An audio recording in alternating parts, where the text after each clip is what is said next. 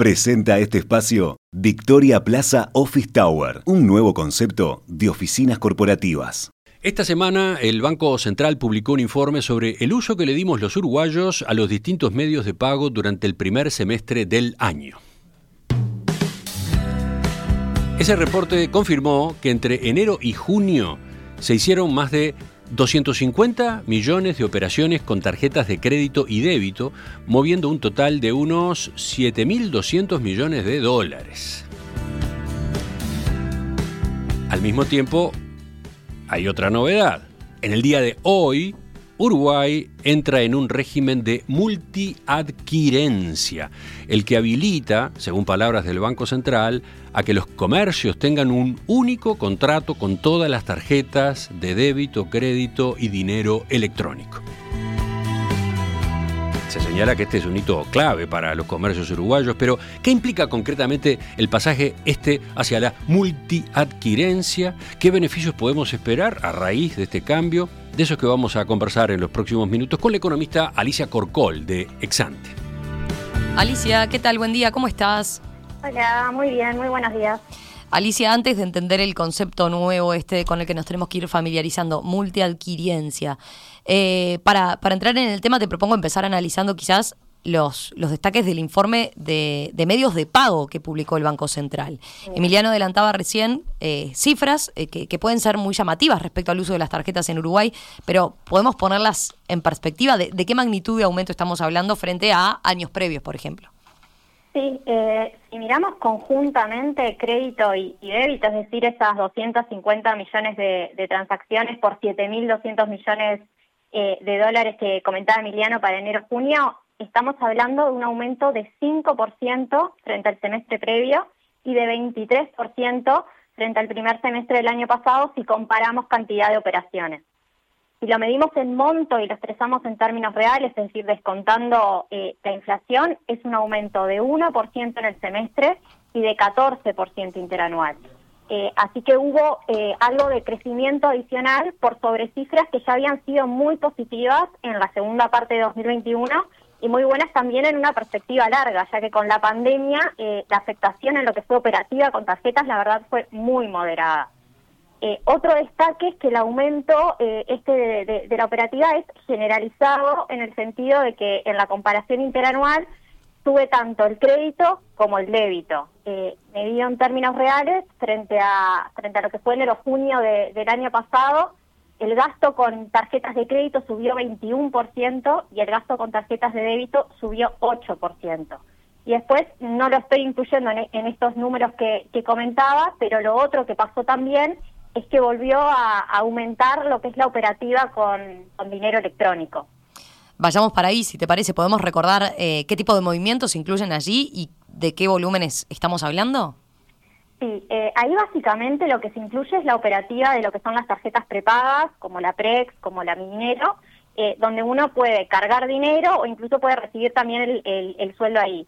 Y también se computa lo que se llaman eh, instrumentos de alimentación, que es lo que antes conocíamos como, como tickets de alimentación. En este primer semestre, dinero electrónico, casi 30 millones de compras por unos 590 millones de dólares, lo que en términos reales dejó un gasto 14% mayor al de igual periodo de, 2021. Como decía, este medio de pago viene con un crecimiento fuerte y, de hecho ha ido ganando terreno en, en Uruguay, pero eh, no hay que perder de vista que el monto que mueve este instrumento sigue siendo chico para, para lo que es el sistema. Con estos datos, en lo que fue el primer semestre, dinero electrónico representó solo el 8% de lo que fue el gasto total con, con tarjeta. Bien, queda entendido entonces, Alicia, este, este tema. Pasemos ahora sí a, esta novedad para el sistema de pagos uruguayo, que es la, apertura de la adquirencia. Eh, ¿En qué consiste concretamente el cambio? Eh, ahí primero me, me, parece que ayuda a entender eh, qué es un adquirente. Eh, en una compra con tarjeta tenemos por un lado al comercio, que acepta esa tarjeta como medio de pago, y por otro lado al consumidor, que tiene una tarjeta emitida por un banco o, por una empresa financiera no bancaria. Pero hay también una figura intermedia, el adquirente, que es el que le da al comercio el mecanismo para procesar el pago con, con esa tarjeta. Y para eso hay un contrato firmado entre comercio y, adquirente. Hasta ahora y antes de la multiadquirencia, los comercios en Uruguay eh, tenían que tener contratos con múltiples proveedores para poder operar con los distintos sellos de, medios de pago. Tienen que tener un contrato para operar con tarjetas Visa, otro contrato para operar con, con tarjetas Master y eventualmente otros para sellos menores.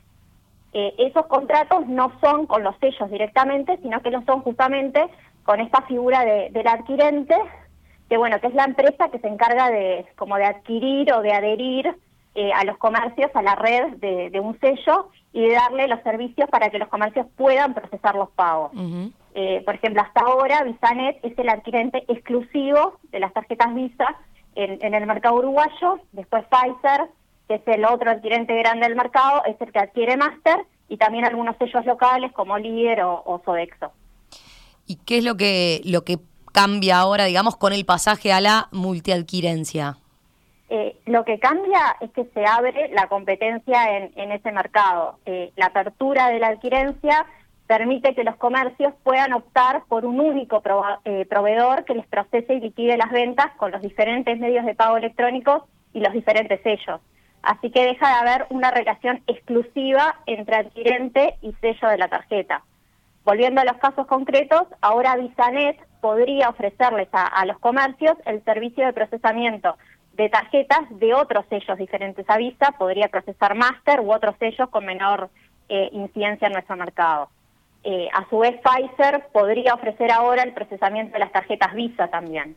Eh, acá, claro, por las dudas, que hay más empresas adquirentes en, en, Uruguay, pero menciono estas para seguir con los ejemplos y porque, bueno, actualmente son las, son las más grandes. Eh, el otro punto eh, muy importante a marcar es que no se trata de un proceso automático. Eh, el cambio de proveedor es opcional para los comercios. Los comercios pueden quedarse con su esquema actual si así lo prefieren, es decir, podrían quedarse afiliados como hasta ahora a más de, un adquirente. Bien, creo que, va quedando un poco más claro este tema, Alicia, aunque indudablemente surge esta pregunta, ¿no? ¿Qué cambios le trae la multiadquirencia eh, a los consumidores concretamente? En realidad la apertura de la adquirencia va a tener eh, más bien impactos indirectos sobre los consumidores. A los que más impacta es obviamente a los comercios por un tema de, simplicidad. Se les simplifica lo que es la experiencia en cuanto a la aceptación de pagos y a su administración, ya que pueden tener, por ejemplo, centralizado el procesamiento y liquidación de las ventas que van realizando. Ahora, recién decía que con la multiadquirencia los comercios pueden elegir un único proveedor para, para el procesamiento de los distintos medios de pago electrónicos y bueno, y quedarse con una única relación, pero es probable que eso no sea lo que termine sucediendo en los hechos para todos los casos, especialmente lo que son comercios grandes, eh, a ellos podría serles capaz eh, más sentido mantener más de, más de un contrato de adquirencia como hasta ahora, como para garantizar la continuidad del negocio si hubiera eventos, por ejemplo, de, de, fallas operativas. En cualquier caso, lo esperable sería que esta apertura eh, derive en una mayor competencia. Esa es como la razón principal por la que otros países en el mundo ya transitaron el camino hacia la, la y bueno y por la cual Uruguay también se embarcó en, en, este cambio. ¿Y en qué se traduciría en los hechos esa, mayor competencia? ¿En, ¿En una baja de costos, por ejemplo? Un entorno así eh, de, mayor competencia podría generar, sí, una presión a la baja sobre, sobre los aranceles que se cobran a los comercios. Eh, sin embargo, ese no es el, único efecto posible. La mayor competencia se podría ver reflejada también en una apuesta por, por mejorar los servicios que, que, los adquirentes le brindan a los comercios. Ahí como forma de diferenciarse, por ejemplo, los adquirentes podrían reconfigurar lo que es la propuesta de valor, podrían introducir innovaciones tecnológicas, mejorar la forma de atención, darles otros servicios financieros o otro tipo de soluciones que puedan ser de interés para el comercio. Por ejemplo, les podrían ofrecer generación de reportes sobre la operativa o u otro tipo de, servicios. Entonces, la competencia se va a dar entre los adquirentes existentes, obviamente, pero también hay nuevos actores que están entrando al mercado por este, por este contexto. Eh, por ejemplo, OCA, que pertenece a, a Grupo Itaú, y Etnet, que es el Grupo Santander, ya se están metiendo en este negocio y le van a disputar mercado a, lo que son los eh, los adquirentes tradicionales. y, y, después hay un último punto que no mencionamos hasta ahora, que es que con este pasaje a la multiadquirencia, seguramente eh, van a quedar mejor configurados los que son los incentivos para que los adquirentes eh, de alguna forma extremen lo que son sus esfuerzos comerciales como para ir incorporando nuevos comercios al, sistema. Bien. Alicia, ya se nos está yendo eh, el tiempo, pero, pero ¿podemos comentar brevemente a qué te estás refiriendo con esto último? Sí, ahí nos refería que, a que con lo que es esta presión de, de la competencia y teniendo la posibilidad de ofrecer varios sellos conjuntamente, los adquirentes van a tener eh, más incentivos para ir a buscar nuevos clientes, es decir, empresas que hasta ahora no, no aceptan tarjeta. Y digo empresas porque no solo se trata de comercios, pensemos ahí también en microempresas, en, en, quienes venden servicios profesionales, hay como varios campos donde todavía queda, queda terreno para andar en lo que es aceptación de, medios de pago. Eh, el mercado ya había empezado a ir para ahí con, con una figura que se llama facilitador de pago, lo que hacen los facilitadores de pago es tener, eh, por un lado, contratos con los adquirentes para ir a buscarle los comercios más chicos o difíciles de encontrar, y por otro lado, a los comercios les ofrecen lo que es el acceso a través de ellos a varias formas de pago. También le brindan otro conjunto de servicios, como por ejemplo puede ser el acceso a las terminales, eh, a las terminales físicas POS, eh, y funcionan entonces como subadquirentes está cumpliendo bajo esa figura el rol de, de, multiadquirente. Dentro de esos actores tenemos, por ejemplo, a Handy o, al propio Mercado Pago eh, también en, ese rol. Eh, así que, en definitiva, eh, es como un ecosistema que se está volviendo cada vez más activo y la multiadquirencia va en, la línea de generar condiciones para que haya todavía más movimiento y, más innovación. eso genera beneficios para los comercios y bueno, y para todos los que usamos medios de, pago que sean distintos al efectivo. Alicia, gracias, gracias por este análisis a propósito de esta novedad. Uruguay entra eh, hoy en un régimen de multiadquirencia. ¿Qué significa y qué podemos esperar de este cambio? Eh, lo seguimos atentamente. Gracias, nos reencontramos con ustedes la semana que viene. Un abrazo. Chao, chao. En perspectiva, más que un programa, más que una radio.